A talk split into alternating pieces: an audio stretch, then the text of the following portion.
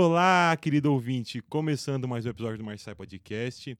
E essa semana eu gostaria de lembrar todo mundo: o nosso segundo episódio tem o título Mulheres na Cozinha. E agora, acho que no episódio 32 e 33, a gente vai tratar de uma perspectiva diferente, mais um lado empreendedor da, da, da do sexo feminino na profissão. E para me ajudar aqui, sem saber resolver nada, sem saber falar nada desse tema aqui, Rafa, como é que você tá, meu querido? Pois é, eu tô muito bem e eu acho que na verdade dessa vez a gente tem vários exemplos e negócios diferentes e vai ser muito mais legal. E é isso aí, vamos escutar. Hoje é só para escutar mesmo. Bom, então nós temos quatro convidados. Eu queria que a primeira pudesse se apresentar aqui. Olá, bom dia. Meu nome é Ieda de Matos. Eu sou da Chapada Diamantina, Bahia. Tenho um restaurante na Ferreira de Araújo, né? Casa de Ieda com comida típica da Chapada. Eu nasci na Chapada Diamantina, nasci na roça, sou de uma família grande, de três irmãos. É, sou filha de agricultores, né? E a roça fez parte de minha, de minha vida, né? É, o plantio e, e a colheita, né? E a gente aprendeu a, a conviver, a respeitar e precisar da natureza, né? Então, a minha infância e até a adolescência, eu não, não sabia o que era, é, entre aspas, o mundo lá fora, né? Então, a gente plantava, colhia, fazia todo o, o trabalho para a nossa alimentação, né? Então, a gente... Meu pai sempre ensinou, né? A, a base da, de toda essa, essa agricultura de subsistência, né? Então, a gente tinha muito respeito. Não, meu pai nunca teve, assim, é, dar estudo para gente. Ele não tinha essa ideia, né, de que seria muito importante também o estudo em nossas vidas, né. Então, o que ele ensinou foi isso. A gente, a gente realmente seguiu o trabalho dele, né, o que ele fazia. E a gente não, ele não tinha essa, essa ideia de que meus filhos precisam estudar. Eu vim saber disso mais tarde, né? Muita coisa até por conta própria, inclusive estudar, fazer gastronomia. Mas minhas tias sempre foram cozinheiras, né, que foram grandes exemplos para mim. E minha vida começou na cozinha assim, sempre observando, além dos ensinamentos de meu pai, que para mim já era, já fazia parte da cozinha, né? Desde quando ele levava a gente para fazer o plantio, aquilo ali já era é, um aprendizado, né? Então eu observava minhas tias cozinhando, que na verdade elas também já eram grandes cozinheiras e trabalhavam com a comida de rua já nessa época, porque elas faziam seus quitutes, suas comidas e iam vender em feiras, né? Então a minha história na gastronomia começou aí. Mas eu sempre acreditei que a educação transformaria minha vida, né? Então eu resolvi estudar, me formei em gastronomia aos 42 anos, né? Já bem tarde, por conta de falta de oportunidade e por falta também de incentivo do meu pai, que inocentemente também ele não, não tinha como me incentivar, né? Então eu decidi que eu queria ser, é, não trabalhando no mercado informal o tempo inteiro, né? Eu queria ser profissional e queria mostrar também que para melhorar e entender a gastronomia, a comida da Chapada, eu precisaria estar com a formação de nível superior. Não significa que eu não sabia, né? Mas na minha cabeça eu acreditava que é, estudando, ia melhorar muita coisa, aprender técnica, técnicas, conhecer equipamentos, né? E realmente foi isso que eu fiz. Então, eu me formei aos 42 anos, tive a oportunidade de morar na Bélgica, morei por, por um ano, e lá eu fiz alguns estágios, né? Conheci aí uns nove países. E aí mudou minha vida, né? Quando eu voltei, aí eu voltei e vim morar. Eu já estava morando em São Paulo. E aí eu voltei, eu comprei uma Kombi e fui trabalhar na rua, né? Com, com essa comida, né? Porque a comida da Chapada, eu costumo falar que é uma comida além do dendê, né? A Bahia é, é imensa, né? Então a comida da Chapada não é a comida de Salvador, né? Que é a comida de dendê que a gente fala. Então, uma gastronomia que as pessoas falam muito nos locais, né? Que é maravilhosa, linda a minha chapada. Mas a gastronomia é um pouco desconhecida, né? Então eu fui para a rua, fiquei três anos com essa Kombi vendendo essa comida, né? E tive assim uma um reconhecimento muito importante, muito legal que eu achei que Porque a gente sabe do preconceito da comida nordestina, que ela é pesada, uma comida gordurosa. Então eu queria quebrar esse preconceito, né? Esses estereótipos da nossa comida. E aí, três anos depois, já estava bem saturada, né? É muito cansativo também. Eu resolvi abrir o restaurante, né? E aí eu abri Casa de Eda na, na Ferreira de Araújo. Tenho dois anos e super deu super certo, né? Eu estou mostrando no meu trabalho, pouco a pouco, está bem positivo. Está bem legal. Eu sou a Cafira, sou conhecida como por, pelo meu apelido que é Fitó. E daí dá origem ao meu, meu restaurante, lugar que hoje eu trabalho e, e habito quase 100% do meu dia e tempo. E meus pensamentos também. É, o Fitó é um restaurante de cozinha brasileira. E e fusion, eu acho que essa é a palavra, eu não gosto de usar, mas é a que me vem agora na cabeça. E eu sou cearense, nascida em Fortaleza, posso dizer que nasci na Mas eu fui criada no Piauí, em Teresina, né? É, as minhas memórias de cozinha vêm da, dessa, dessa formação, né? Dessa, do que era muito minha casa, do que a gente comia e se alimentava em casa, né? e das narrativas que é permeável, né? Que permeiam, aliás, quando a gente fala de cozinha e comida, né? Então, a minha pesquisa de cozinha vem muito mais das memórias que eu tenho e dos momentos que a cozinha estava presente do que propriamente da própria receita. Às vezes eu nem lembro muito bem a receita, mas eu lembro que a gente estava comendo e que essa memória vem e me permeia, assim. Então, meu processo criativo vem mesmo de um estado de melancolia e saudade. Muito da minha família, das pessoas que passaram por nós e dos ambientes, né? É, essa primeira infância que eu tive, até os 10 anos de idade, a gente foi é, praticamente criados num sítio entre o Piauí e o Maranhão, na área dos alagados do Maranhão, chamado Brejinho. E ali era um lugar de muita fartura, né? Eu fui criada pelos meus avós, minha avó ainda é viva, meu avô já falecido. E ele era um cara extremamente bom vivan e generoso. Então, assim, da caça as histórias de que ia pescar e não pescava, comprava pronto e ia, como dizia, pro forró, era o que acontecia nesse dia a dia do sítio. Então, comer sempre como, como era a prioridade, né? Quando a gente não estava comendo, estava pensando o que ia comer, que eu acho que é muito a vida do sertanejo mesmo, né? Na labuta do que nós vamos nos, nos alimentar amanhã. Então, nessa narrativa, foi assim que eu construí o Fitó.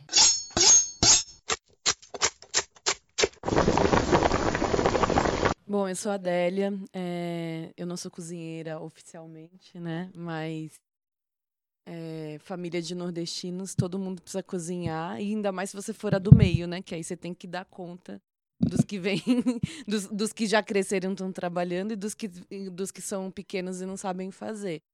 Então, apaixonada por, por, por comida, sempre fui, até porque eu sou de touro, né?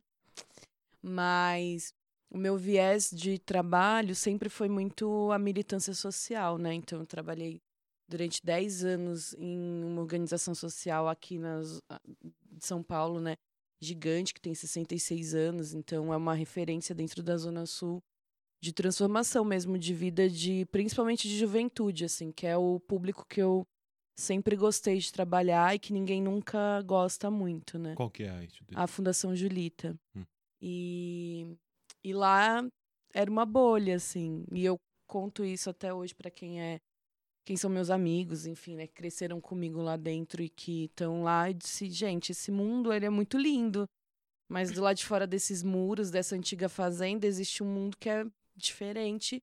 E a gente precisa trabalhar essas pessoas para estarem nesse mundo. E eu trabalhava especificamente com juventude e, e trabalho. Era o, o projeto que eu tocava. E por afinidade, os cursos que tinham a ver com, com alimentação ficavam na minha mão e os cursos que tinham a ver com processos criativos, moda, essas coisas. Mas a minha formação é psicologia. E é uma psicologia que é diferente, assim, a que eu acredito. Eu acredito em coisas coletivas. Eu acho que eu acho que é importante a gente passar, né? A, a minha terapeuta fica até nessa rua. É a gente ter um espaço para sentar lá, mas a gente precisa mudar o mundo também, né? E eu acho que os pequenos grupos eles fazem muita diferença. E foi aí que eu comecei a me envolver cada vez mais com gastronomia. Conheci uma pessoa que já é, tinha um projeto, mas não é, não é o que é o que era o, o que é hoje, né? Que é o gastronomia periférica. O Edson já fazia o gastronomia periférica, mas de uma outra vertente.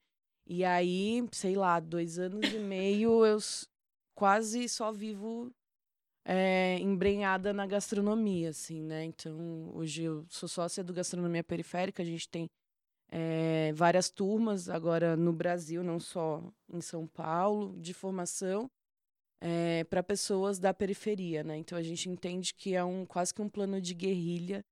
Você não dá só a formação técnica, mas também pensar o universo da cozinha, o universo do alimento. Eu sempre explico que, para quem me perguntar, ah, mas o que uma psicóloga tem a ver com gastronomia? Eu falei, com gastronomia talvez nada, mas com alimento muito, assim. Que eu acho que o alimento é muito poderoso antes dele chegar no prato, ele já, ele já tem uma história, né, política, inclusive, muito é, importante. E depois também, né, o que, que você faz com aquilo que você não comeu, que aquilo que você julga ser é, resto, sobra, e que muita gente está passando fome, né. Eu até acabei de voltar de BH é, no sábado, e aí eu fiquei super impressionada, porque aqui em São Paulo as pessoas na rua te pedem dinheiro. Lá elas te pedem, pelo amor de Deus, para comer. Tem muita gente passando fome.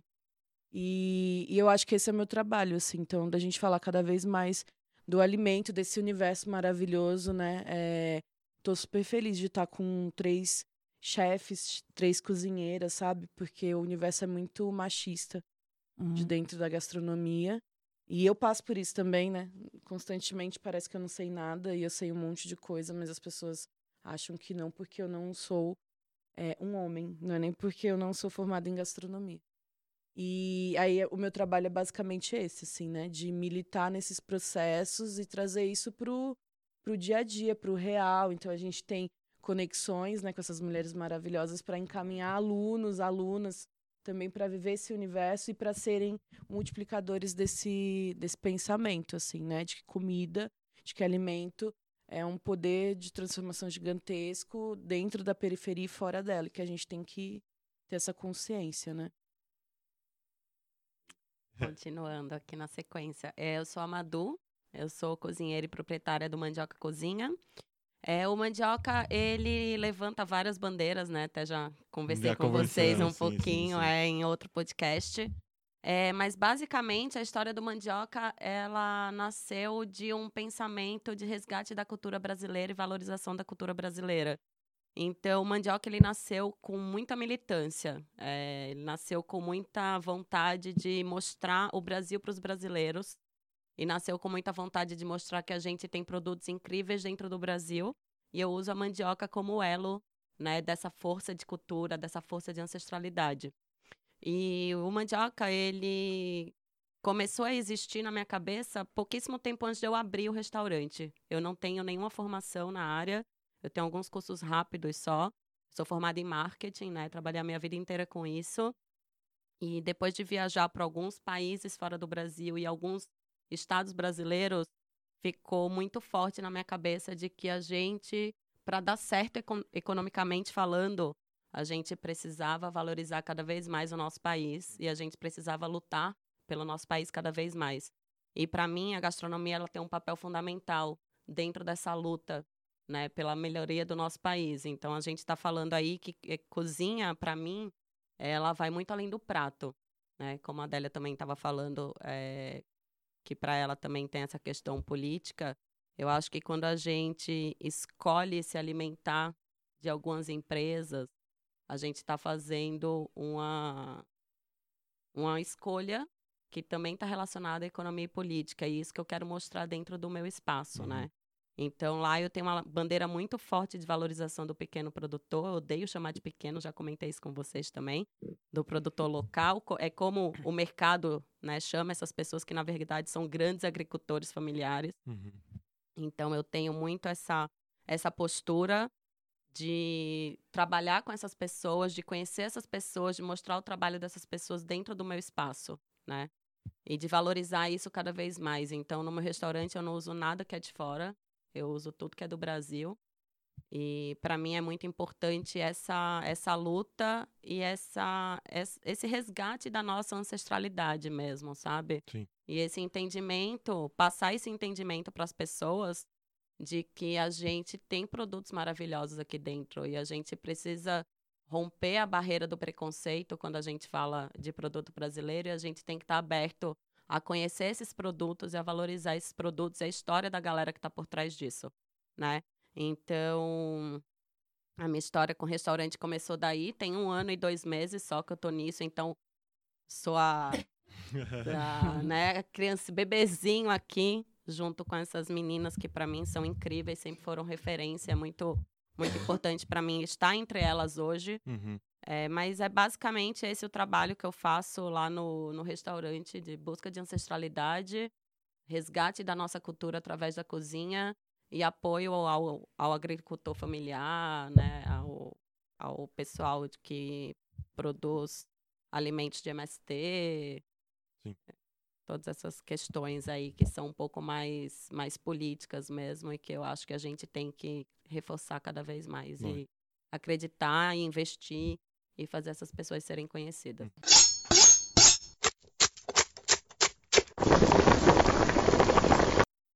Então, é como eu, eu abri o programa, no segundo episódio a gente fez um episódio chamado Mulheres na Cozinha. E esse a gente partiu de uma visão mais prática de uma, uma amiga nossa que era cozinheira de, de linha mesmo, que trabalhava todo dia. Então acho que aqui a gente tem quatro visões são distintas desse primeiro episódio que a gente fez. Quais são as vias práticas para a gente estar tá aplicando a, os ideais de vocês a partir da visão de empreendedor? Os ideais é, feministas, é de pequeno produtor. Eu acho que eu vou evitar até falar aqui para não falar besteira. Eu acho que inclui tudo, né? É. Eu acho eu vou Hum. falar um pouco. Agora vocês podem falar todas juntas. aí. Eu- eu não quero. É de vocês. Agora vamos começar. Tava um silêncio meio de- obrigado. É, é, aprendendo com a irmã do lado sempre, né? Essa hora do, da apresentação e da fala é a hora que a gente também aprende, né? Porque a gente fica ali nas nossas cozinhas vivendo aquele mundo, né? E ne- nessa, eu pelo menos aprendo muito quando eu estou conversando com as minhas amigas, né? Por causa de todos as, os problemas de aprendizado também que a gente enfrenta. Então, para mim, é sempre oral e visual o aprendizado. E é assim que a gente construiu o FITó. É, se a gente for falar de bandeiras e temas, eu vou falar um pouco da que me permeia, que assim a gente é, falar do FITó, né, que é o lugar que a gente que eu consigo praticar essa um pouco dessa filosofia. É, no FITó a gente a, a principal filosofia do FITó é praticar uma boa cozinha, né, valorizando os ingredientes brasileiros, as narrativas que permeiam o Brasil, que para mim acho que para todos é África indígena e portuguesa, né? E aí nessa fusão de cultura, quem é quem que a gente é, né? E nesse lugar que a gente é, a gente ainda coloca a mulher no lugar que, que talvez ela nem exista, né? Quem a gente é a partir de onde e a mulher o que não é nada, né? Assim, se a gente for pensar, não chega esse momento, né? Então, olhando para os como consumidora de restaurante, porque eu também, como as meninas aqui, não tenho formação em gastronomia, é, então a minha visão era muito de fora para dentro, não era de dentro de cozinha, era de fora. Como consumidora de restaurante, me, me incomodava muito não não ter um staff feminino. Ah, Ou quando tem é um lugar de subserviência, de servidão, né, de hostess, né, de ser simpática. Não que, obviamente, é um lugar de se praticar, né? Tô falando de afetividade no trabalho, mas é restrito àquele lugar, né? Então, nesse sentido, quando a gente foi fazer o FTO, eu e meu sócio, Tô, é, eu já falei, olha, só vou trabalhar com mulheres. Só vou trabalhar com mulheres porque, para mim, eu me sinto mais à vontade dessa forma, né? Então, depois que eu abri o FITO, é que eu percebi que isso era feminismo, né? É, eu estava muito mais focada no feminino, né? Na ancestralidade, na renovar esses votos comigo mesmo, com as mulheres que estavam do meu lado, né? Ter essa intimidade que até então eu não tinha, né? O, o que eu achava que era ser mulher era o que me cabia como mulher, né? Que o único padrão de mulher era o meu, que era a certa, né? Os, os estereótipos se permeavam em mim. E no Fitó, todo dia eu aprendo que tem muitas formas de, serem, de ser mulher. E é fantástico e assustador quando você realmente percebe essas mulheres. A força dessa mulher, eu me assusto todo dia. Imagine alguém que não é, né, não justificando machismo, como também deve ficar assustado. Então, no Fitó, a gente tenta, a gente pratica o feminino, né? É, o sagrado feminino, assim, de longe, mas eu acho que esse termo cabe. É, é, colocando nos colocando no lugar de trabalho, de potência e força, aprendendo diariamente uma com a outra, né? Aí nós temos várias situações de mulheres, várias, várias questões de cada uma, né? E como que a gente vai trabalhar essas questões dentro do restaurante. Então, é muito acolhendo uma outra mesmo e para poder tornar essa profissional, porque eu, eu não sou também ainda essa profissional de cozinha. Então, assim, como ser essa profissional, né? Então, nesse sentido, ter mulheres no FTO é onde mais faz sentido para mim ter. É que ali eu me profissionalizo com essa diversidade feminina mesmo, porque eu sinto que a gente tem um olhar tridimensional sobre as coisas, né? É, consegue enxergar o que está por vir com muito mais clareza. Então, acho que a gente foi muito assertivo nessa escolha de, de staff, né? É, então, essa é a nossa maior matriz, a gente estava falando de filosofias do FITO. A partir daí é que a gente estabelece novos valores a cada semestre ou trimestre. É, não é fácil ter um restaurante, não é muito mais difícil ser cozinheiro, mas muito mais difícil é você sair de casa, largar seu marido, seus filhos, suas questões e ir para o meu restaurante trabalhar. Nesse sentido, eu sou extremamente grata à minha equipe, porque eu sei que é uma, uma missão difícil de se praticar diariamente. Sabe o que eu estava, enquanto a Cafeira estava falando, eu estava pensando aqui, né? Com certeza, se tivesse um homem nessa discussão, a gente já teria tido mansplaining aqui. né? Com certeza a gente já temos teria dois, tido. temos É, dois. não, mas a gente só tá aqui Mas é, no, no bate-papo, com certeza, a Ah, gente já sim. teria sido interrompida no meio do Sim. nosso discurso. Alguém já, já teria que ter falado mais alto, talvez. Exatamente. então, eu acho que, é, para mim, eu fui muito acolhida por mulheres dentro dessa minha nova profissão. Uhum. Quando eu trabalhava com marketing, eu sempre trabalhei em aspas mercados muito masculinos e eu sofri muito preconceito. É, eu trabalhei com cerveja, eu trabalhei com café e eu trabalhei num mercado de material de construção. Então, as pessoas nunca entendiam muito bem o que, que eu estava fazendo ali, né? E ainda pela minha aparência também, eu tenho uma aparência um pouco mais frágil, sou Uhum, pequena e uhum. tal. Deus Então. o livre, quem acredita nisso aí tá tá enganado. Minha Nossa Senhora, eu tenho medo dessa mulher. medo. Deus me livre. Esse é bobinho, viu? Bobinho, bobinho, É. bobinho, bobinho. E foi muito. E eu sofria muito preconceito nesses mercados, né? É, quando eu entrei no mundo da gastronomia, eu já entrei. E a gente acaba criando uma casca muito grossa, né? Por todo o preconceito que a gente passa na nossa vida. E a gente, como nordestina, também acho que tem um, um- um adicional aí, né? É, quando eu entrei no, no, no mundo da gastronomia, eu fui tão bem acolhida por mulheres, porque eu acho que tem esse respeito, que é o que eu comecei a falar, né? É o respeito do ouvir, é o respeito do entender, é o respeito do olhar no olho, é o respeito de ser humilde, de, de falar, putz, eu não sei isso daqui, compartilha comigo o teu conhecimento. É, e, infelizmente, isso não acontece com todos os homens, né? A maioria deles é, interrompe enquanto a gente fala, a maioria deles é, é meio caga- é cagador de regra, né? Tá ali para tipo, ensinar o que a gente tem que fazer. Então, é muito diferente quando a gente está compartilhando entre mulheres e quando a gente está compartilhando entre homens.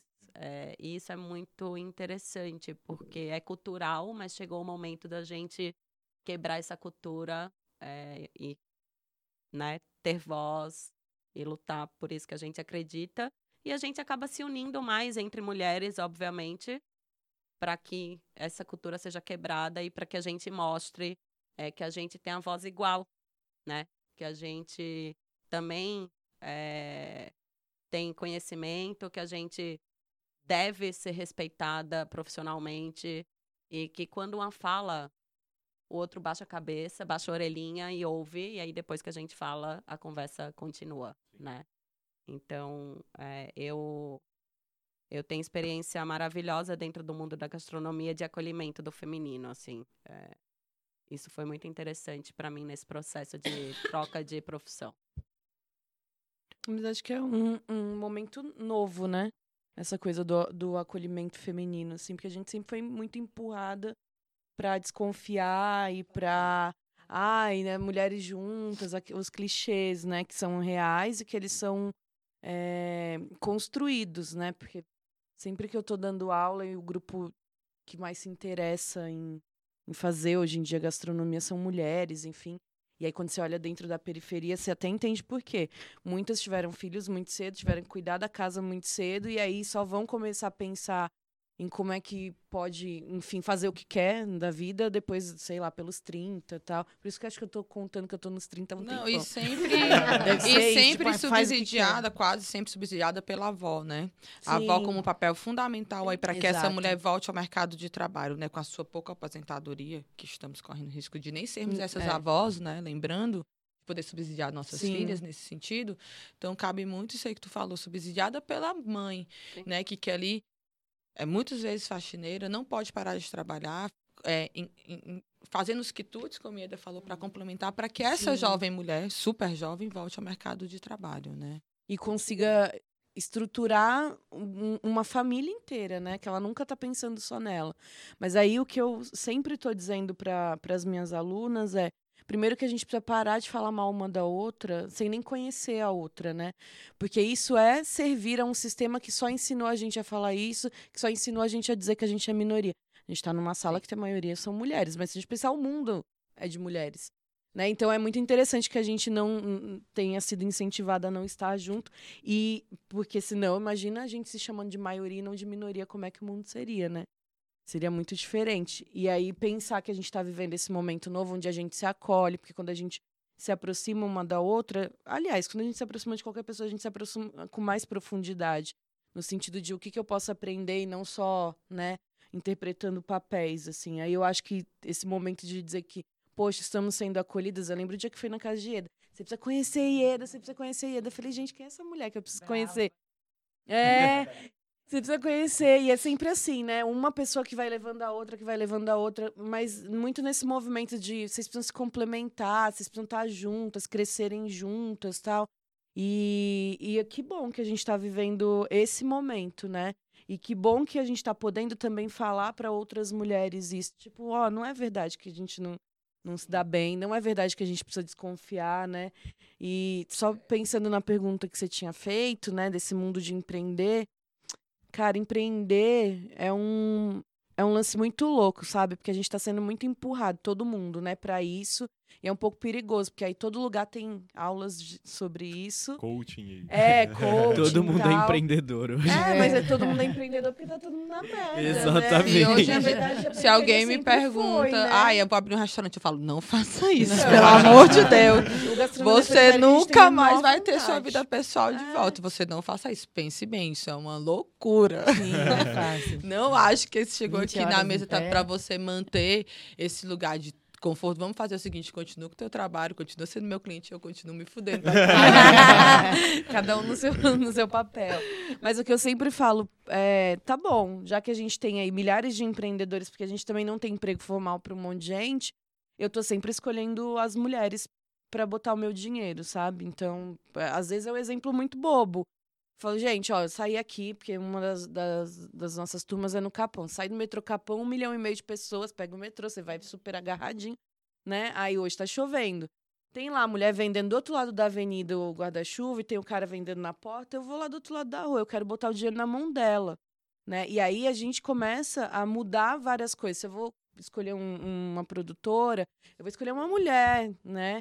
E aí a coisa vai mudando, porque tem, tem todo um processo da gente ganhar muito pouco, dessas mulheres que estão aqui na mesa não serem chamadas de, de chefes, não, enfim, né? Também tem um conceito que você precisa ser chamado de chefe, como se ser cozinheiro não fosse bom. Mas todas as mulheres são cozinheiras e os caras são sempre os chefes, né? E isso me incomoda bastante. E aí eu venho sempre trabalhando não no processo da agressividade, mas do tipo do deboche, do tipo, "Putz, aprenderam com quem, né? Muitas vezes ele vai lá, sei lá, lá no Nordeste pra aprender a fazer uma coisa com a avó de não sei quem, pra ele chegar aqui e falar que, tipo, o prato é super glamuroso. Já era, minha avó já fazia, ela não sabia nem ler e escrever. Mas o melhor arroz de cuchá do mundo, assim. Então, E é assim, detalhe, né? Nós somos cozinheiras, mas cozinheiras de casa. Pra cozinhar em casa.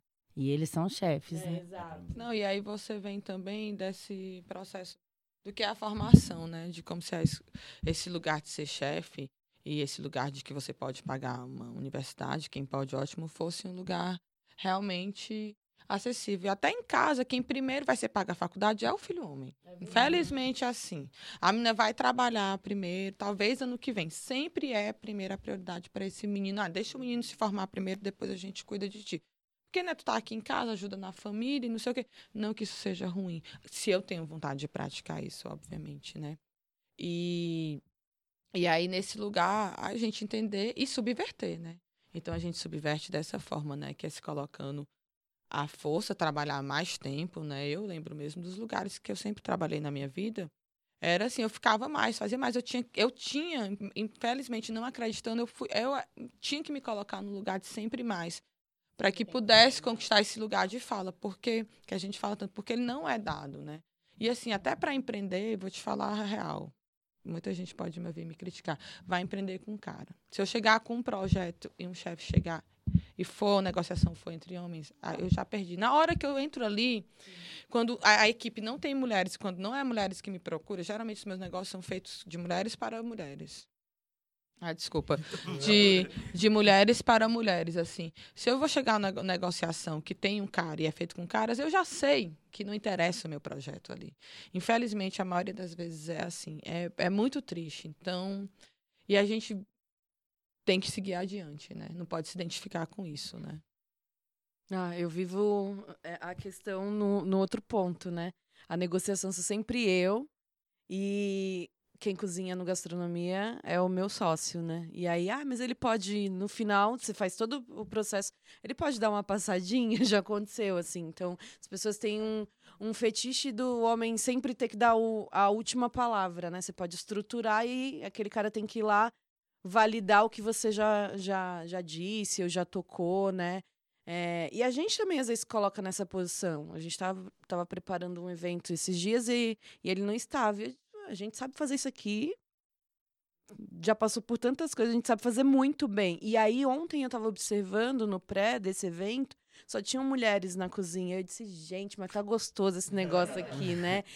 Só que as mulheres também têm energias muito masculinas, às vezes, né? E, e aí a gente viu que, em determinado momento, entrou uma com essa energia de chefe, de postura, dureza, e você fala, muda, né? Por que, que a gente precisa ser os caras? A gente não vai ser os caras, porque isso não é, não é saudável, nem para si, nem para a equipe, né? Falei, ó, essa energia feminina, que é a energia do, do, se apoiar, vai lá, amiga, come você agora, enquanto eu continuo aqui no seu preparo, né? Ah, que horas a gente pode. Não, a gente vai embora juntas no mesmo Uber, então a gente está sempre se fortalecendo. E, esse, e essa ideia é a ideia que eu quero que elas levem para casa também, do tipo, eu não preciso servir a outra pessoa, eu preciso colaborar, outra pessoa colabora comigo e é isso.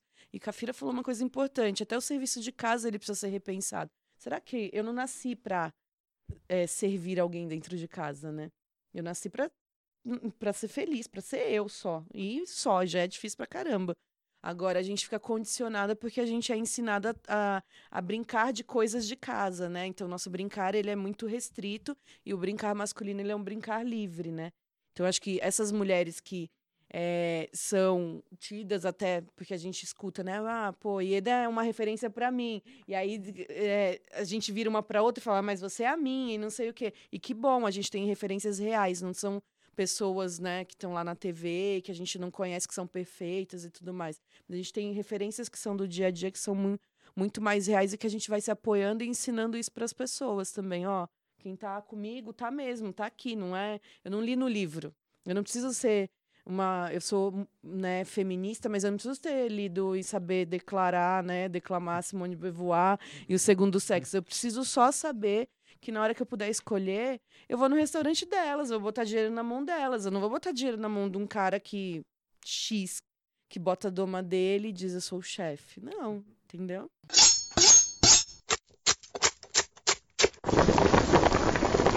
Eu tenho uma pergunta que você me falou dessa postura, né? De que chegou uma das cozinheiras, tal, com essa postura de ah, eu sou chefe, não sei o quê. Vocês, em geral, acham que isso é uma forma que provavelmente, enfim, algumas cozinheiras, elas desenvolvem, ou enfim, é o jeito de se proteger ou de se sentir segura nesse ambiente machista que é a cozinha. E porque eu já comi no restaurante de todas vocês, e, e dá para perceber realmente uma postura muito diferente do, do relacionamento em, entre, seja a pessoa do salão que tá recebendo, enfim. É, é, muito diferente, assim, de um, enfim, de outros restaurantes que tem essa cultura machista. Eu, eu posso começar? É, eu acho que. Vou falar de mim, tá? Eu já sofri tanto preconceito por ser mulher em ambientes masculinos que eu acabo sendo uma pessoa mais dura quando eu tô no meu trabalho, né? E, e essa dureza passou a ser quem eu sou. Então é muito engraçado que eu tava falando, né, que eu tenho uma aparência de fofa e as meninas começaram é a sacanear. Sou livre. É... é... Mas eu acho que isso vem muito por conta de toda essa vivência que eu tive de preconceito é... quando eu trabalhava em outros mercados. Então vou dar alguns exemplos para vocês. Assim, eu sou sommelier e eu trabalhava com cerveja artesanal no início, né? da cerveja artesanal aqui no Brasil. E eu era a pessoa responsável por fechar negócios, por importar cervejas e por dar aulas de cerveja. Sobre cerveja, harmonização, degustação, etc. Então eu chegava nos rolês, isso há sete, oito anos atrás, a gente tava falando daquele público bem estereotipado da cerveja artesanal, os caras barbudos tatuados. Lenha, lenhadores. Né? Exatamente. Os, os Agroboys. Os, os, os lenhadores que só tomavam IPA, né? Só tomavam aquela cerveja ah. tipo, puta, amarga pra um caralho e tal. E aquilo ali era cerveja artesanal, quando não era, gente. É um universo sim, gigantesco, sim. né? Enfim. E quando chegar, eu chegava, tenho 33, 8 anos atrás, né? É, toda pequenininha, nananã. A primeira reação dos caras era: quem vai dar aula? E eu falava: eu, você? Então, é, é uma vida desse tipo de questionamento. É, bizarro, é uma né? vida desse, do, do, do, questionamento de que eu não sou capaz, eu não sou capaz de entregar pela minha aparência para eu ser mulher. Então, eu acabei criando, sim, é, essa fachada de dureza que dentro do meu trabalho que não corresponde a quem eu sou na minha vida fora do trabalho, né? Na minha vida pessoal, assim. Então, eu acho que a gente, às vezes, acaba tendo algumas posturas e atitudes que precisam também ser repensadas, é, porque a gente, cara, sofre tanto preconceito. Sim, claro. É, que a gente fica cascudo, né? É. E é, mas é legal que é isso, é numa situação que é quando você chega no ambiente que você se sente confortável com mais mulheres, tudo, e, e aí sim você, enfim, é quem você é, né? Isso é legal, é isso. E, as, e outras mulheres poderem te é. mostrar, cara, calma, aqui é, é um ambiente seguro. Eu diria nem, um, nem, um, nem num universo só de mulheres, mas eu acho que eu me sinto muito mais confortável quando eu tô no universo de pessoas que já sofreram muito preconceito. Hum, entendi. E aí eu tô falando de gays, eu tô, tô falando de trans, eu tô falando de travestis, uhum. eu tô falando de pessoas em situação de risco que já passaram pelo restaurante, já trabalharam, tô falando nordestinos. Sempre que eu tô no ambiente de pessoas que já se fuderam na vida por essas, né, enfim. Por isso, é, eu acho que todo mundo fica um pouco mais tranquilo, assim, aí todo mundo se sente um pouco mais confortável. É, eu me sinto muito confortável quando eu tô com uhum. essa galera, entende? E aí o meu, o meu método de trabalho passa a ser muito diferente. Quando eu tô, vamos dizer assim, num universo mais tradicional, bem, aspas bem grandes, em negrito, itálico, sublinhado, é, eu acabo tendo uma postura que é uma postura um pouco mais ríspida. Porque nesse, nesse meio tradicional, eu não sou respeitada. Então eu preciso ter uma postura mais ríspida para dizer assim, opa, me dê voz, que eu sei que eu tô falando. Então, primeiro me conheça, ouça, e aí você decide se você, né, acha que eu tenho conhecimento para tal coisa ou não, e aí você me respeita como profissional ou não. E até o dia a dia, o que a gente passa no restaurante, no dia a dia, né? É, bom, eu não sou uma, uma estudiosa, né, do movimento feminista, mas eu levanto essa bandeira e faço parte, até pela minha história, né? É, empreendedora, negra, nordestina, mulher, né? enfim, nascida na, na roça, então já carrega toda essa bagagem aí, né? Mas eu super levanto essa bandeira porque eu também vivi muito isso, né? Tive relacionamento, um relacionamento totalmente machista, né? Em que era só para lavar, passar e cozinhar e não tinha voz, não tinha direito a nada, né? Então, tudo isso aí você já carrega, né?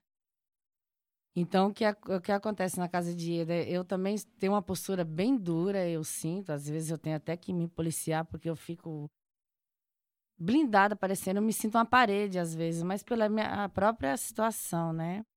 É... Então, o que acontece no restaurante? Às vezes as pessoas. E a, além disso, além do, do machismo, as pessoas não, não te, te enxergam de forma é, diferente. Nunca vão me enxergar como uma chefe. Isso, eu, isso acontece no dia a dia. Às vezes, Muito duas, três vezes na semana. chefes, né? Tipo, meu, com outros eu, eu trabalho também. com, com meu filho, né, que é o subchefe, né? E a gente começou o restaurante assim. Meu marido é auxiliando, ele tem a profissão dele, trabalha, trabalha numa empresa. E aí eu montei Casa de Eda com meu filho, né? E, e eu percebia as pessoas quando agradeciam. Muito obrigada, chefe. Olhando pra ele. Olhando pra ele. Não olha pra mim. Ou perguntam, né? Posso, fa- posso falar com o chefe? E tá Posso falar falando- com o chefe? E muitas vezes acontece o seguinte: eu atendo, porque para mim não tem problema. Eu limpo, eu higienizo a mesa, eu te atendo, eu sirvo a comida, eu cozinhei antes, não tem problema nenhum para mim. Se precisar limpar o chão, eu limpo. E aí a pessoa me agradece no final e fala: "Eu gostaria tanto de conhecer a chefe Ieda.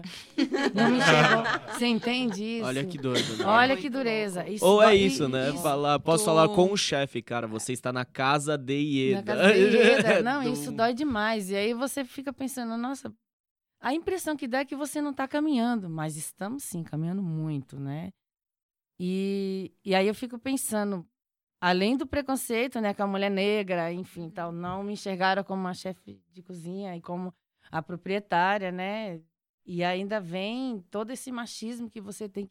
Então isso deixa a gente assim um pouco. Eu sinto que eu sou. Às vezes as pessoas me olham e falam: Nossa, é ela, Ieda. Nem vou falar porque olha a A cara, dessa de, mulher. A cara de tá virada Mas- no cão. Mas Prim- vocês são tudo doida. Primeiro vocês que eu- resolveram ter restaurante. É óbvio Ó. que vocês vão estar virados. Primeiro que é, mu- é, É tanto Não, é BO todo responsabilidade. dia. Mas O sabe que restaurante é tá. aberto, é um restaurante pequeno em que eu tô vendo tudo e todo mundo tá me vendo fazendo tudo ao mesmo tempo. Então eu tenho muita responsabilidade de preocupação, que eu quero o melhor para o meu visitante, né? Eu não chamo de cliente, porque casa de Eda é uma casa, então eu recebo. Na Mas casa tem- a gente tem- recebe mas visitas, Eu né? fico pensando que tem um, um, um lance que é. Pra gente não, acho que vocês fizeram isso, mas eu demorei um tempo pra entender, porque às vezes parecia que eu tava me desculpando pelas posturas, né? Eu tava falando, ah, É. até do brincar, né? Que o, o, o brincar feminino, ele é, ele é condicionado a ser um brincar que você fica ali, né? Brincando de casinha, fechadinho no bloquinho. Uhum. É, e o dos meninos é mais livre. E a gente está falando de mulheres aqui que, né, viveram outras realidades, né? É, eu vivi muita realidade de, de, de Brasília, do Maranhão, de Pernambuco, de Fortaleza, que é de onde a minha família parece família de cigano, né? Vai indo assim, né? Até chegar em São Paulo. É, e aí, então, a gente tem essa coisa da liberdade, e aí isso é atribuído posturas mais fortes aos homens, e não são. É que é- você ser firme e saber exatamente o que você está fazendo te coloca numa postura forte, É, né? lógico. E aí as pessoas falam, isso é uma postura masculina. Não, isso é uma postura Sim. feminina. A gente Postura é fo- se- que se faz necessária de acordo com, com que eu tenho que exercer ela ou não. Porque eu Eu não vou exercer entregar, né, uma- um agressividade, trabalho. autoridade, Sim. se eu não preciso exercer. Assim, Exato. agora no Fitó eu passei por uma situação muito assim com as minhas funcionárias, voltando lá à tua pergunta. É, sobre do porquê que às vezes essas mulheres entram com essa energia. A formação de cozinha dada para elas é entrar nessa energia. Elas não têm um outro processo. Para quem é para a formação clássica de cozinha. Então, há pouco tempo eu mudei toda a minha equipe do Fitó e fui atrás dessa formação também, porque che chegou o meu limite como cozinheira. Eu sou uma cozinheira de casa. Então, eu tenho um limite também criativo, eu tenho um limite técnico. E eu falei, preciso de uma equipe que é, melhore os meus pensamentos, que contribuam dessa forma, que digam sim. Então, trouxe, fui atrás dessas meninas de outras cozinhas que vêm de uma formação clássica de cozinha, que ali elas se obrincam assim, não. É quase um olhar só bidimensional sobre as coisas, assim. É sim ou não, não é flexível. Não, é- não, é- não é- tem, não tem prioridades, é ou é ou não é. E aí eu comecei a sentir uma dificuldade muito grande da própria equipe de se relacionar e acolher muito numa, e indo para acusações em vez de ir para soluções. Enquanto eu falei assim, ah, então a gente atendeu 200 clientes, teve dois pratos que não foram legais, vocês estão procurando alguém para acusar? Enquanto vocês podem estar falando aqui 40 minutos sobre solução e não sobre acusação. Se existe alguém que é responsável, sou eu que sou a chefe, não é nenhuma de vocês. Então, a maior dificuldade que eu tenho no futebol em relação à minha equipe é falar para elas: relaxa, gente. Relaxa, se divirtam. Cara, vocês estão aqui. Eu, como chefe, não fico na minha cozinha o tempo inteiro, vou duas vezes por semana. Eu não acredito em autoridade, eu acredito em liderança. Ali eu entro como agente de solução e trago novos elementos de trabalho e recapto o cliente, trago coisas para elas poderem, ferramentas de trabalho. Então, é, é em relação a isso, é a formação da cozinha dado assim. Então, quando você entra num lugar que pode relaxar, dá um tilt. Aí o homem falou, puta, eu trabalhei num lugar que era só números. Eu trabalhei num lugar que eu podia dizer sim ou não. Eu trabalhei uhum. num lugar que eu tinha exatamente o que fazer. Aqui você chega para mim e fala, ó, oh, uhum. faz um bolo assim, assim que eu quero provar a tua receita. Me deu um tilt, café, porque eu não tinha esse espaço. Então, para mim, a maior dificuldade no meu trabalho não é cozinhar, não é estar com o meu cliente. É fazer com que as minhas funcionárias, minhas colaboradoras relaxem mesmo, né? E que ali eu não estou apontando e olhando o defeito, o prato que ela errou. Eu tô olhando é o 180 que ela acertou. O que ela errou, se eu não estiver perdendo tempo brigando com você ou discutindo quem errou, o cliente está lá abandonado, sabe? Nesse tempo que você perde, você deixou de mediar. Porque aí vem o atendimento, vem a música, vem várias outras questões que mediam o dia a dia no restaurante. A gente sabe que não dá para ser excelente tudo, que várias coisas acontecem no restaurante.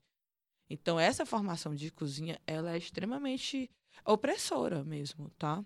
Para os homens também.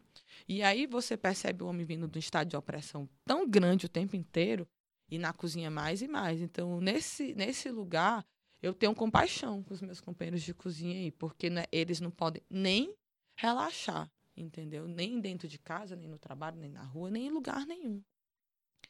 E isso é muito grave, assim. Então, é, por lugares com mais mulher, assim, é o que eu reivindico, e por lugares que, isso, que a gente possa relaxar como profissional mesmo, né? E deixar essa agressividade no momento necessário, né? Que é quando o restaurante pega fogo, o equipamento quebra, lotou de uma vez, acabou a salada, ser agressivo nesse sentido, mas não ser agressivo é, consigo e com o outro, né? É, é, bem complicado nesse sentido. Eu, eu, acho que nem cabe mais na cozinha de hoje esse tipo de comportamento, né? Seja entre homens ou mulheres, assim. É, eu vejo, enfim, uma galera que vem de uma formação mais clássica, que trabalhou em cozinhas mais clássicas e tal, também já dando a negativa, né? Já dizendo, olha, eu não vou aceitar mais esse tipo de comportamento. É, e vou polêmicas, né? É, eu acho que os reality shows de culinária têm um grande papel nisso Sim. também, sabe? Então é sempre aquela coisa da resposta, igual a Cafira tava falando, né? É o sim, chefe, sim, chefe. Subserviência total, assim, né? Parece até que você tá num, num campo de batalha, um negócio bem, um militarismo fudido. Então, mas eu vejo que isso tá mudando. É, óbvio, eu tô há pouquíssimo tempo nesse, nesse mercado, mas eu sempre tive como, como consumidora do lado de fora também, né? Já deixei de frequentar restaurantes vendo como o cozinheiro ali que estava comandando a cozinha se posicionava em relação à equipe dentro da cozinha. E de dizer, opa, não quero fazer parte disso, não quero colocar o meu dinheiro aqui dentro para esse tipo de comportamento. É, e é super importante que a gente, né, como, como influenciadora dentro do nosso espaço que a gente recicle a galera nesse sentido e que deixe muito claro que é muito importante a colaboração. Né? É muito importante que todo mundo faça junto, que todo mundo assuma junto partes boas e partes ruins. Lá no restaurante, por exemplo, mãe, ela trabalhava no salão comigo no, no início do restaurante, né? E coitada, obviamente não fazia por mal, mas ela sempre apresentava assim: ah, isso aqui é a chefe. Ah, tá na chefe. E eu cheguei para ela e falei: mãe, não tem chefe aqui. Somos todos cozinheiros. Chefe é uma, é uma posição, é um cargo de quem assume a cozinha naquele dia, naquela semana, naquele mês, naquele momento. Eu quero fazer, eu quero fazer um cartão com isso. Sair na rua assim, Então, lá no restaurante, eu tenho uma. A gente faz como se fosse rotação lá. A gente é rotativo dentro das, da, da cozinha, né? Então, hoje eu tô na boqueta, eu sou a chefe. Amanhã a Isa tá na boqueta, a Isa é a chefe. No outro dia o Samuca tá na, bo na boqueta, o Samuca é o chefe. É porque eu acho que é importante todo mundo entender todos os processos dentro da cozinha. Porque aí eles conseguem colaborar quando a gente vai fazer a criação de cardápio, por exemplo. Na- lá no Mandioca a gente cria o cardápio junto. É, então, lá, assim, é, eu sempre, sempre falo para as pessoas: se o cliente pedir para falar com o chefe, você tem que responder, vou chamar o cozinheiro. E aí você vai chamar a pessoa que está ali, né? Se quando eu não tô, a pessoa que está responsável pela cozinha naquele dia. Se eu estiver no restaurante, obviamente que sou eu que vou lá responder, principalmente se for uma cagada, né? Que, como a Cafeira disse, é impossível a gente ser perfeito, somos Não, humanos, eu acho né? que nem é esse valor que eu, quando abro mão do, da formação, se é que é importante para alguns, e abro mão do título, não é o valor que eu também estou procurando, não. Eu, eu acho que a gente tem que ser bem consciente dos valores que a gente pode entregar para o nosso cliente que a gente pratica na vida. Então, assim, para mim, é, eu- meu trabalho vai ser dessa forma porque o, o meu valor de vida é onde eu posso ir. E aí eu percebo e agradeço outros chefes que vão para outros valores, né? Então, Sim. nesse sentido, não tem que ter essas comparações, né? Porque o valor desse restaurante é outro. Ah, mas lá no fulano faz assim. Meu irmão, mas aqui eu faço assim. Exato. Que é o valor desse restaurante. Então, assim, uns chefes são mais cerebrais, outros são mais afetivos. E isso vai compor toda uma narrativa de novos restaurantes, novas lideranças e novos conceitos que a gente precisava, né? Porque a gente entende que até 10 anos atrás era extremamente familiar. Aqui no é, os restaurantes familiares, depois os italianos, os franceses, né? E, e você ficava nisso, né? Então, assim, hoje você, você consegue trabalhar, talvez não dentro de um restaurante, a sua cozinha, mas numa banca, na Kombi, na sua casa, na casa dos amigos. E isso, gente, são chefes de cozinha. Todas essas pessoas que decidem ganhar dinheiro cozinhando são chefes de cozinha. Entendeu? Precisa ter, é, ali tem que ter logística, cara. Até para você fazer um milho na rua, você tem logística, você tem pré-preparo, você tem que lidar com o fornecedor. Para isso você tem que ser um líder também, não só um cozinheiro, né? Ainda mais para quem trabalha sozinho sem equipe. Se, é muito, se exige muito mais dessa pessoa, né? Voltando à questão de dessa dureza na cozinha, né? Também, é, eu acho que agora eu tô trabalhando com tem três homens na cozinha, né? Então, mas eu sempre falo, olha, é equipe, a cozinha é equipe.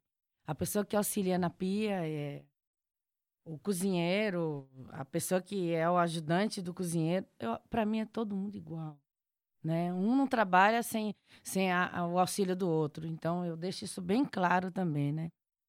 Embora eu tenha essa postura rígida, que eu, eu reconheço isso e às vezes preciso até trabalhar esse lado, mas aí vem também a questão, por exemplo, eu trabalho com três homens na cozinha.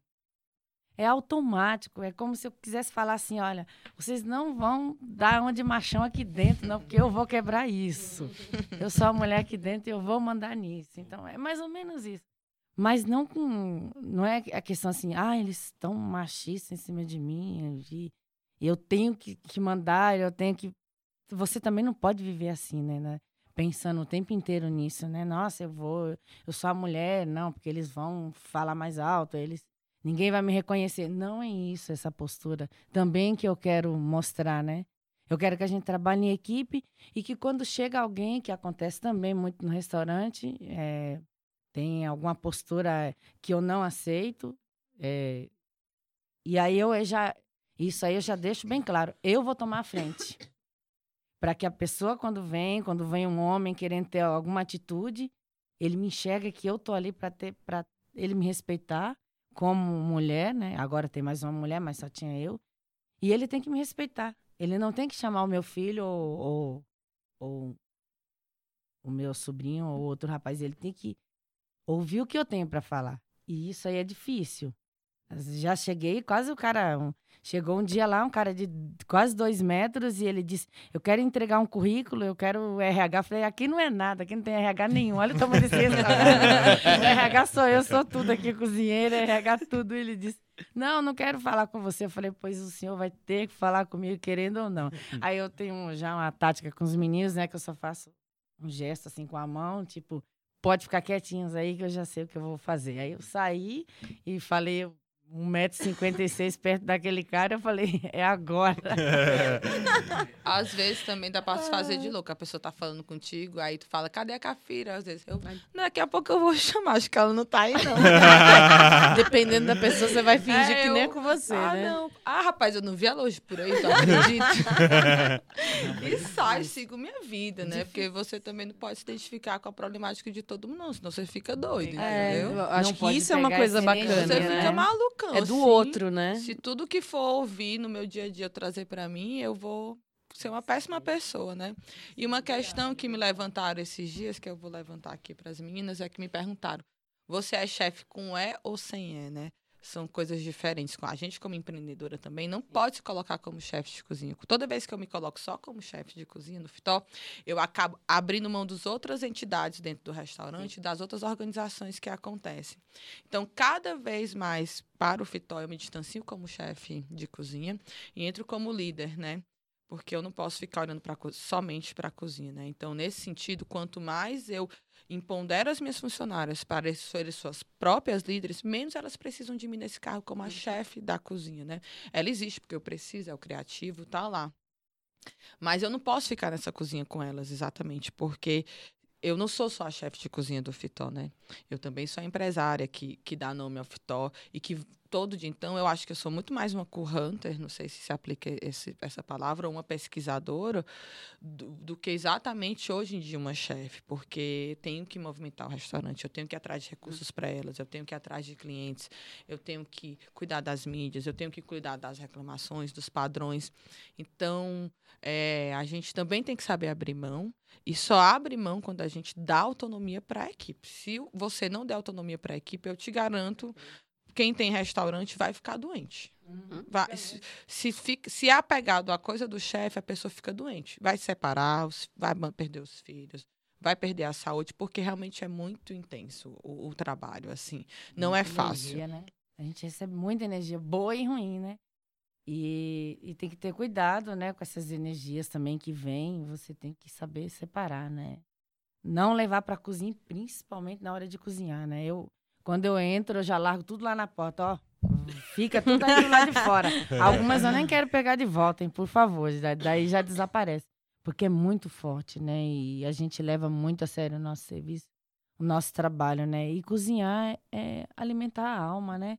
Você tem que estar bem, né? Tem que estar bem espiritualmente. É um, eu já recebi cliente que às vezes chegou, visitantes, chegou na casa de Eda, olha, eu quero comer em 10 minutos. É meio que impossível, né? A casa de Eda é impossível você comer em 10 minutos. Aliás, eu nem sei onde você consegue almoçar em 10 minutos. eu não consigo nem imaginar. Acho que tá- tá Talvez não por causa da fila, né? O caixa não É, tem isso. e aí a pessoa entrou, olha, eu quero, eu quero entrada, prato principal, sobremesa, 10 minutos. Aí como o restaurante tava vazio, eu falei, olha, eu, eu acredito que 15 a 20 sai. Mandei tudo. E aí a pessoa, eu saí, enfim, dei uma saidinha. Quando eu voltei, a pessoa tava chorando. Aí me abraçou, isso já tinha 30 minutos que ela tava almoçando. Me abraçou e falou, nossa, eu só tenho a te agradecer, porque essa comida alimentou minha alma. Eu tô com problema aí, enfim, tava aqui rodando aqui Pinheiros, cheia de problemas. Sentei aqui, é como se a, a comida me abraçasse, me pegou, abraçou por dentro, senti aquele conforto, aquele aconchego. Lembrei de minha avó, de minha infância. Então a comida é isso, né? Você transforma a pessoa. Então por isso que a gente não deve se apegar e deixar também contaminar a gente certas energias, né? Quando chega, porque as pessoas chegam estressadas, cada um tem seus problemas. A gente também tem. Só que a gente, não, no nosso caso, a gente não pode levar tantos nossos problemas para a cozinha, para o alimento, né?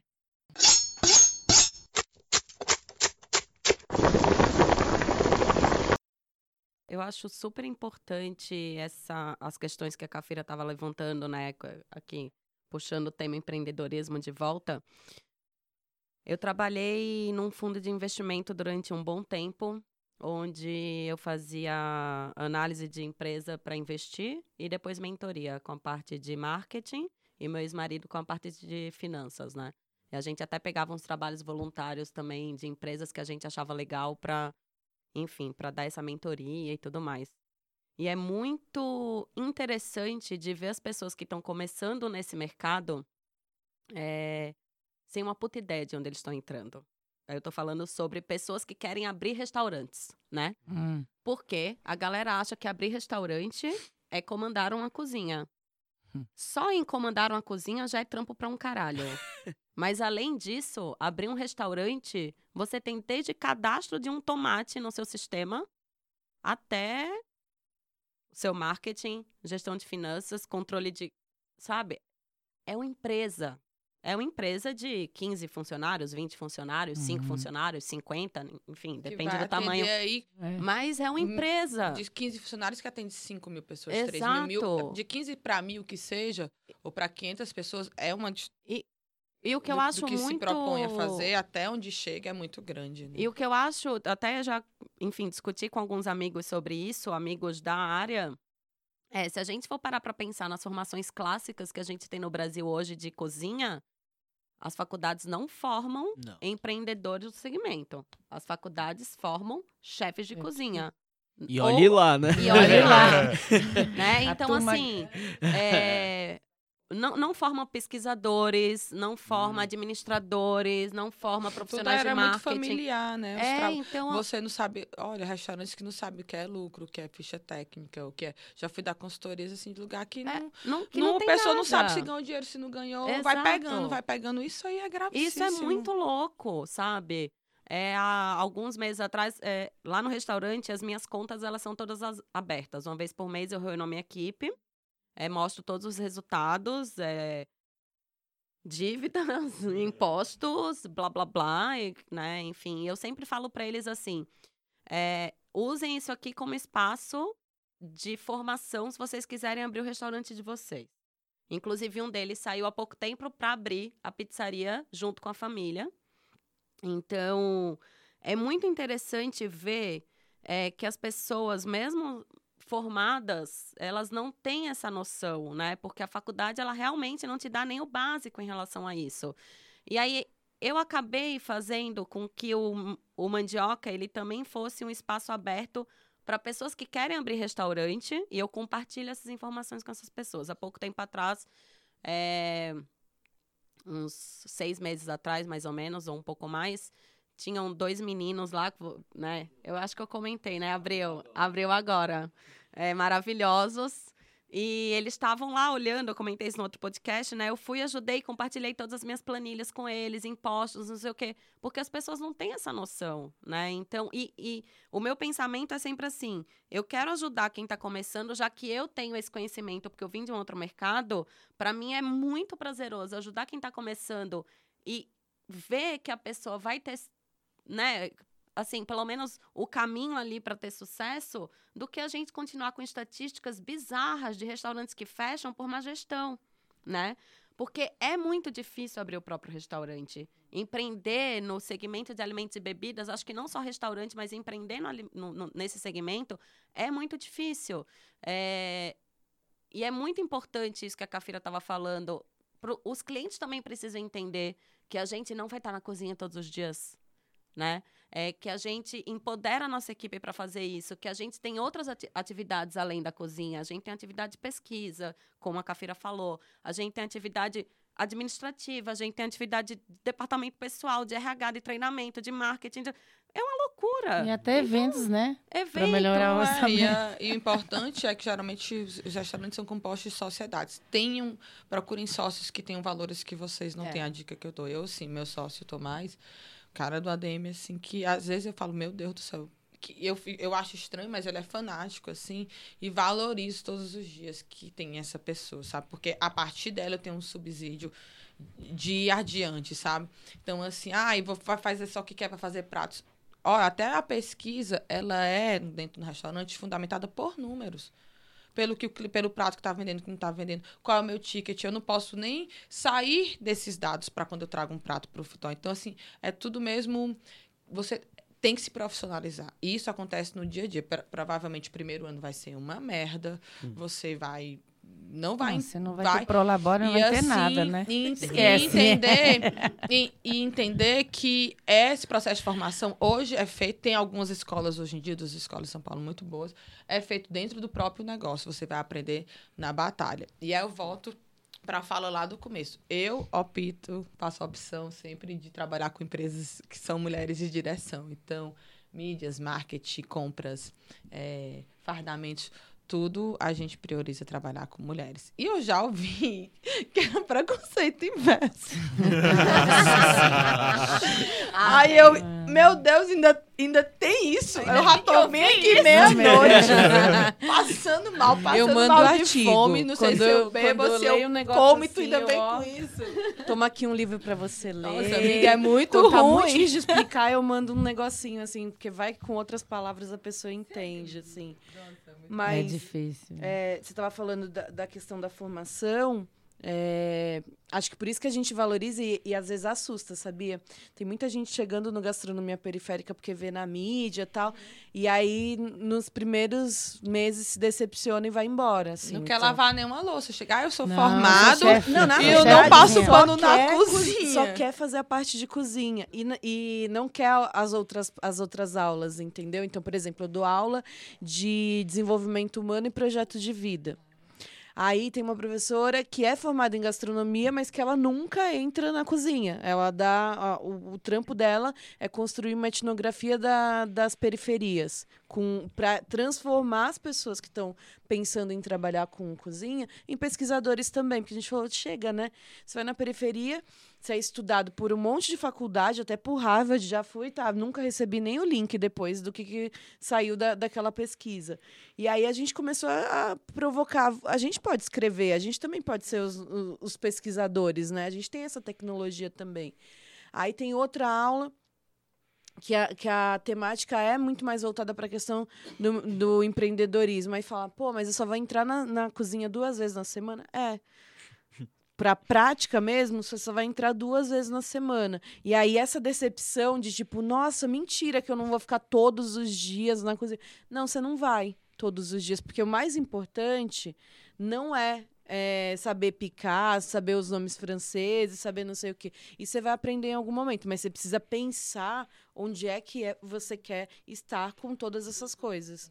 Né? Esse lugar, ninguém nem ensinou pra gente também. O ensino que a gente recebeu, seja ele qual for, né, seja na área de marketing, na área de psicologia, ele é feito para você executar uma tarefa exatamente do mesmo jeito, sei lá, no meu caso, exatamente que, como Freud lá em 1900 e bolinha, sabe?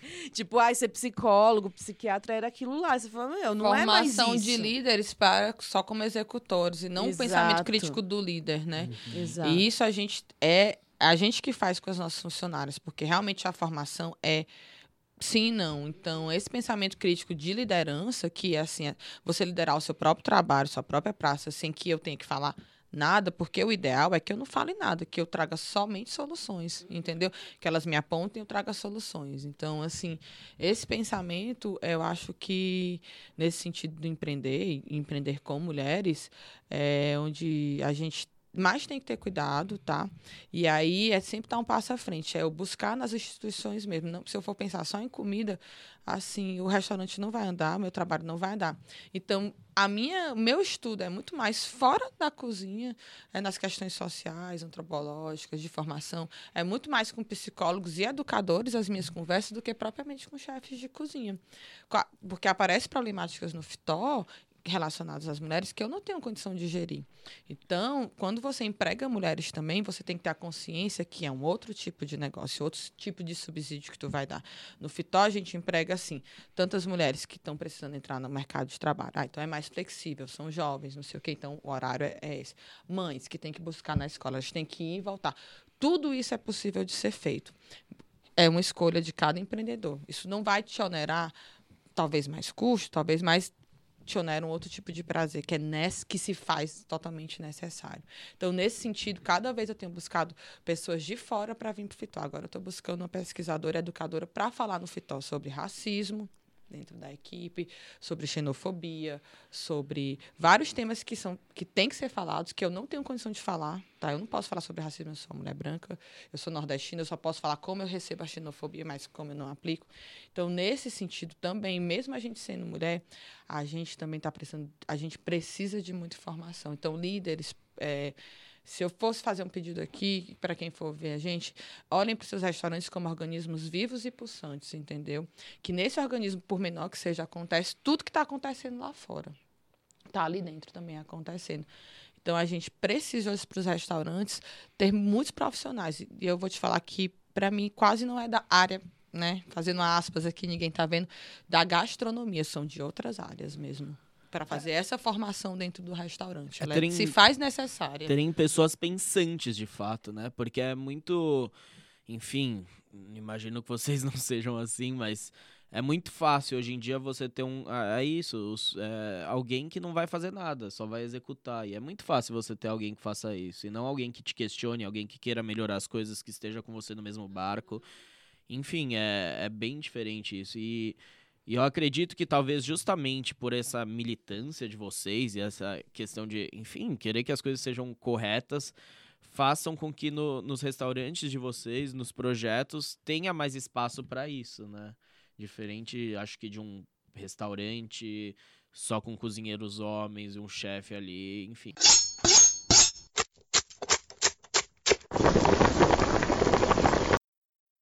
Trazendo uma questão que a Adélia falou mais cedo, que ser dona de casa não era para ela.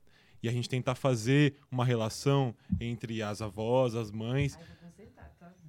Não, desculpa, então, fui eu que, que falei errado, então, sem problema.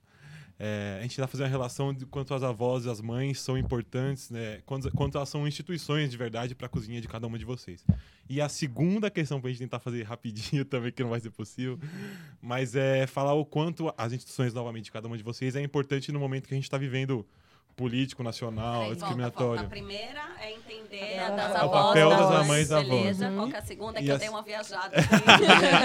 Voltei. A segunda é falar de quanto as instituições como restaurantes, como, como projetos, são importantes no momento, além da própria comida, né? Pro momento político, institucional, etc.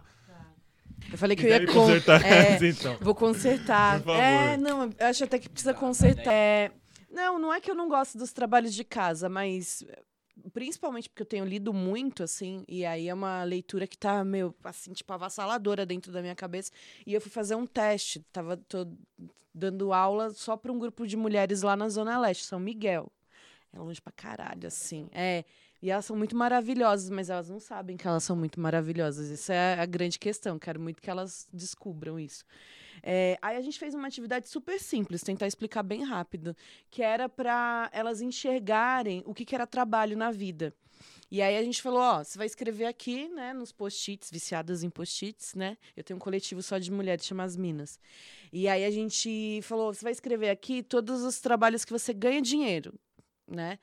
Aí aqui nesse outro você escreve todos os trabalhos que são domésticos. E aí aqui você escreve todos os trabalhos que são é, trabalhos para si mesma, coisas que você faz para si. E no último você trabalhos que são sociais, coisas que você faz para o mundo. Cara, a parede do trabalho doméstico era gigantesco, óbvio, né? Já, já começaram, vixe, isso daqui vai acabar os post-its, e é verdade. Todos os outros eram minúsculos. E aí serve muito ao capitalismo. Eu não estou dizendo que, que dá para viver sem dinheiro, ainda não descobri como faz isso, assim. Gosto muito de um escambo, mas não, não dá para trocar tudo. É, mas serve muito ao capitalismo que esse trabalho que é de dentro de casa, que é um puta trabalho duro, né? Não acaba Não nunca. acaba nunca, é Todo mundo infinito. dorme, vai pra você continua. feira, vai não sei o quê, É. vai jogar videogame, vai namorar, vai transar. E você tá lá. Tá lá. E É não, um agora que dormir eu vou aproveitar pra dar uma passadinha na roupa, É. ninguém vai me incomodar. Mas, cara, é ele muito serve duro. ao sistema, né? Porque ele é o único trabalho que não é remunerado. Imagina se as mulheres ganhassem pelos trabalhos que elas executam em casa, né? Então a gente tem, assim, eu fico muito questionando esse lugar de tipo, pô, por quê, né? A dona de casa, ela é um ser humano invisível, sabe? O trabalho que ela faz é tipo de varinha de condão, né? Você sai de casa, tá tudo bagunçado, quando você volta, tá tudo feito. É, e infelizmente, e eu falo infelizmente mesmo, assim, eu sou de uma família de nordestinos onde minha- só com muitas mulheres à frente, mas a gente era obrigada a fazer tudo, né? E aí você cria um ranço até de cuidar das suas próprias coisas, porque você fala, cara, sei lá, com 12 anos, mas eu também era esperta. Com 12 anos eu eu que tinha que cozinhar, porque minha mãe cozinhava muito mal e eu cozinhava para todo mundo. E aí eu falei que eu era esperta por quê? Porque aí eu entendi que se eu que cozinho aqui, quem manda aqui nesse lugar sou eu. O dia que vocês me irritarem, eu não cozinho mais, entendeu? Sim, E era um pouco isso. Mas é, é para dizer que a gente tem que olhar para esse trabalho doméstico de uma outra maneira, sabe? Não como uma obrigação feminina, né?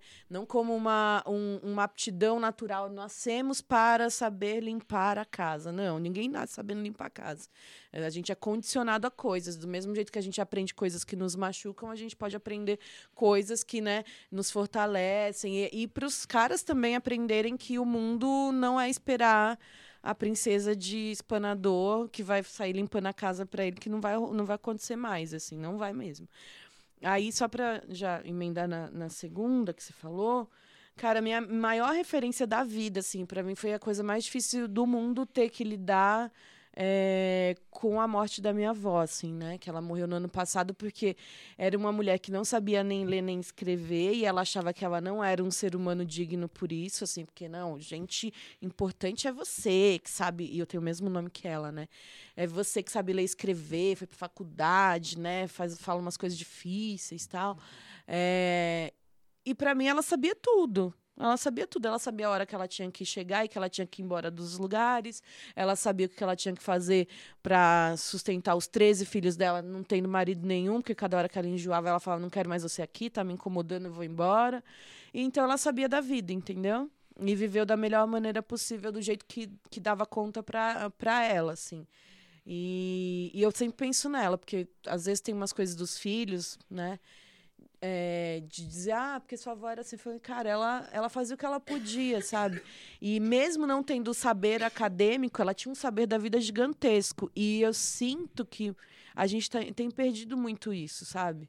Muito de, dessa conexão com essas mulheres que sabem coisas que não estão nos livros e que vão se perder. Que se a gente não registrar também, é, vão, vão se perder, né? É, os saberes, inclusive de cozinha. Né? Não é igual você é pegar é oral, um livro de chefes. É, né? é, oral, é oral, a oralidade. Né? Oral. Hoje tem é algumas isso. pessoas que documentam esses cadernos de receita, né? Exato. Mas ele é oral, ele é um olhar, é um ouvido atento mesmo, né? Porque primeiro ela é diz muito... que não sabe nada, né? Ah, e... sei nada, daqui a pouco fala, mas isso aqui não faz assim, e isso aqui tem que fazer assim. A gente tem aí contadoras de histórias, né? E de vivências. Que quem tiver a oportunidade de conviver com a avó, cara, faça, porque é é uma das coisas fundamentais para a formação. Eu, eu falo para as pessoas, né? Tava até falei no, lá no Semana Mesa.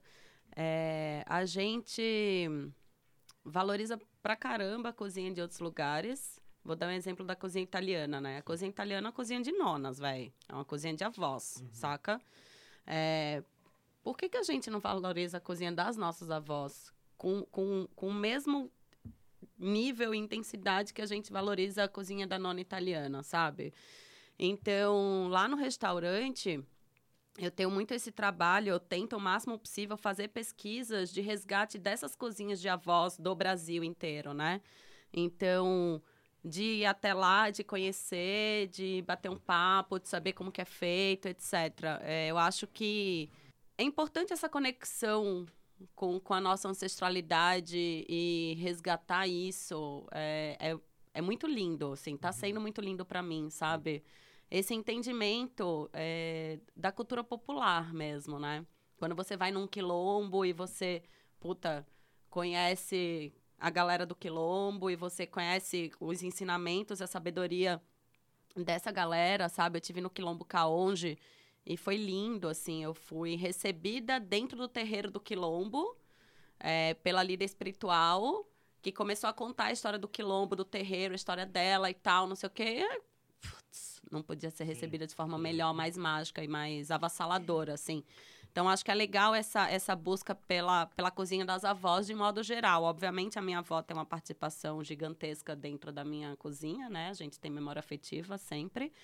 E é, quando a gente pensa em memória afetiva é, de cozinha, né, de comida, a gente sempre vai relacionar as nossas avós, creio eu. Ou na maioria das vezes, tu, tu te relaciona muito claro. com teu pai. Sim. Mas, assim, é muito raro isso, né? É, geralmente a gente relaciona Sim. a cozinha da avó, da mãe e tal. Respondendo a tua segunda pergunta sobre a questão da política, acho que é o que eu falei lá no comecinho, né? Sim.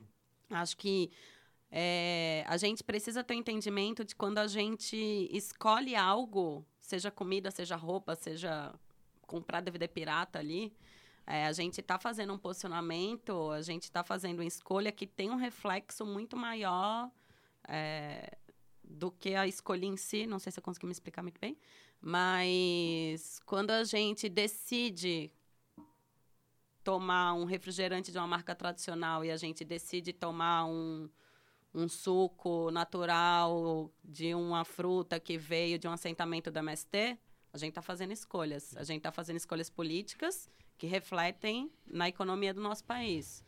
É, isso, para mim, é muito claro, para mim, e eu tento passar isso para a galera que frequenta um restaurante ao máximo, assim. Nem sempre, obviamente, é, eu vou conseguir convencer as pessoas. Por exemplo, tem um monte de gente que me questiona. Ai, pô, eu gostava tanto daquele prato, por que, que mudou? Mudou porque que eu uso insumo orgânico.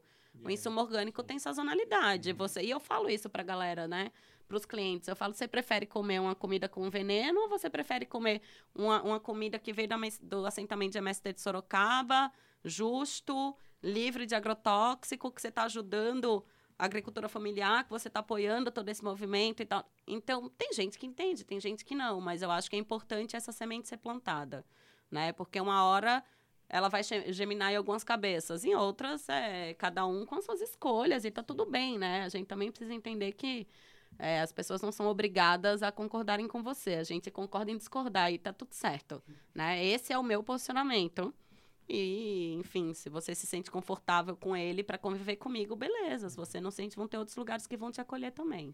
A questão de afetividade da cozinha, né? Não, não tenho, assim, minha avó tinha a cozinha simples dela, né? Que nem eu falei, da onde a gente, da minha história, de onde eu venho, tudo era tudo dentro de uma simplicidade, mas que também me chamava a atenção e foi um grande aprendizado para mim.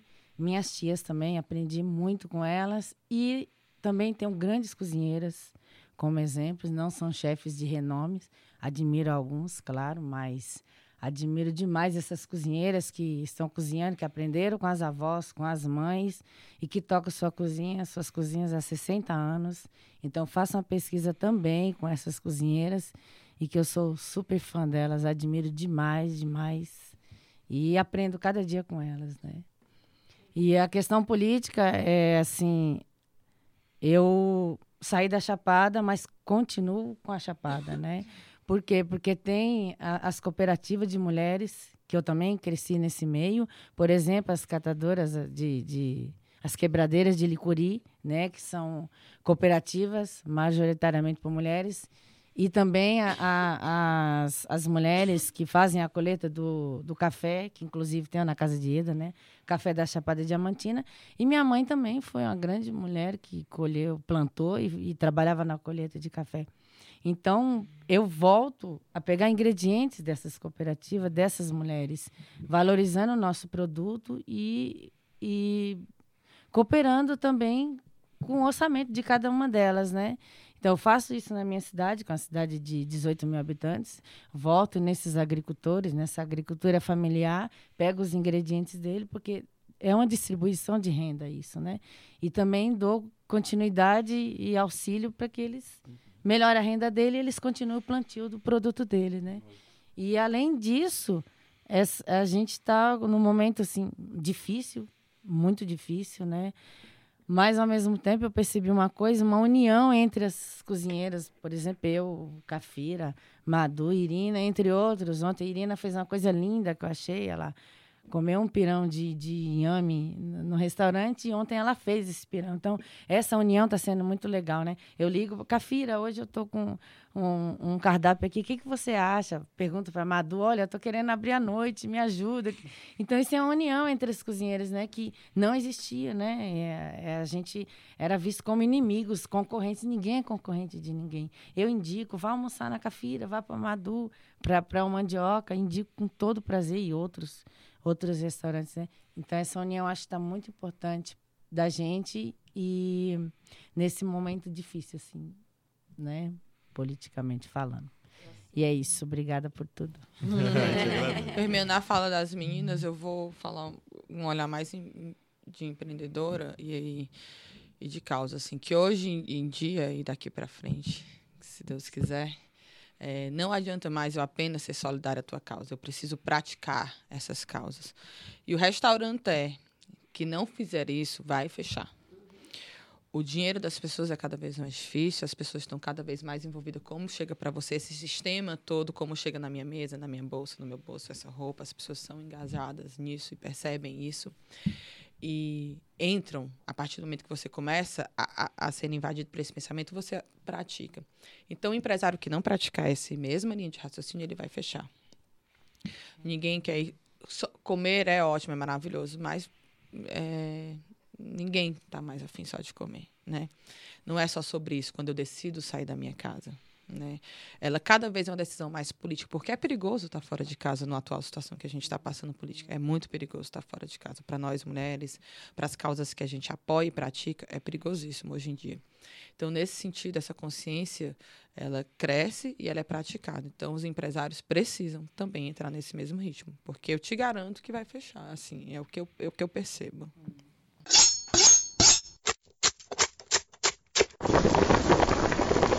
Bom, eu queria só que se vocês tiverem interesse, porque a gente não vai nem ter uma conclusão assim mais certinha, tivesse interesse de passar as redes sociais de cada uma, assim.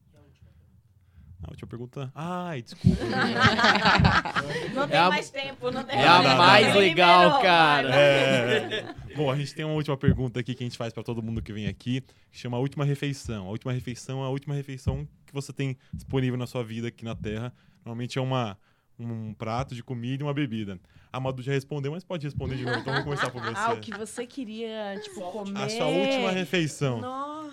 Vai refletindo aí. Quem começa?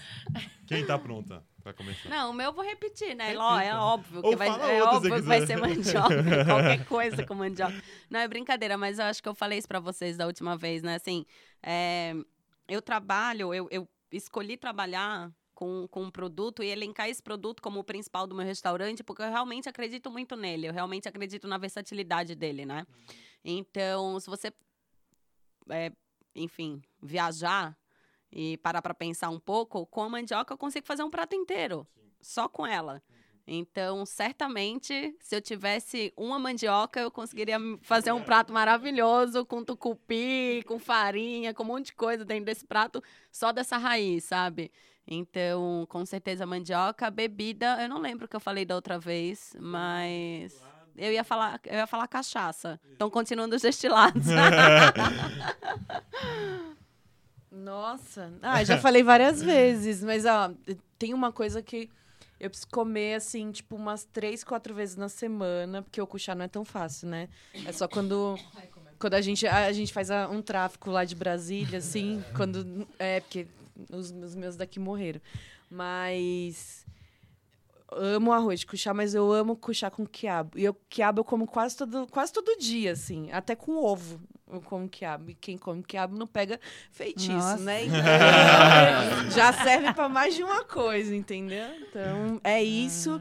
E de bebida, nossa, cara. Ah, cerveja. Eu sou muito cervejeira. Muito, muito, muito. Alguma em específico assim? Não, eu gosto de tudo. Hoje em dia eu já não aguento mais as, as, as da, da adolescência, assim. Uhum. Tem, tem que gastar um pouco mais de dinheiro, assim, porque Sim. A ressaca dura 24 horas. Mas não vai ter ressaca, é a última referência. É, exato. Verdade. Não, então vou fazer, não, vou fazer a propaganda. O, o gastronomia, especificamente, o meu sócio tem uma cerveja que é muito boa. Então, se a gente for morrer assim no verão, inclusive, ela é a melhor, porque é uma cerveja de azedinha, que é uma punk. Chama Poucas Ideias, a cerveja do Edson, que é o meu sócio no gastronomia.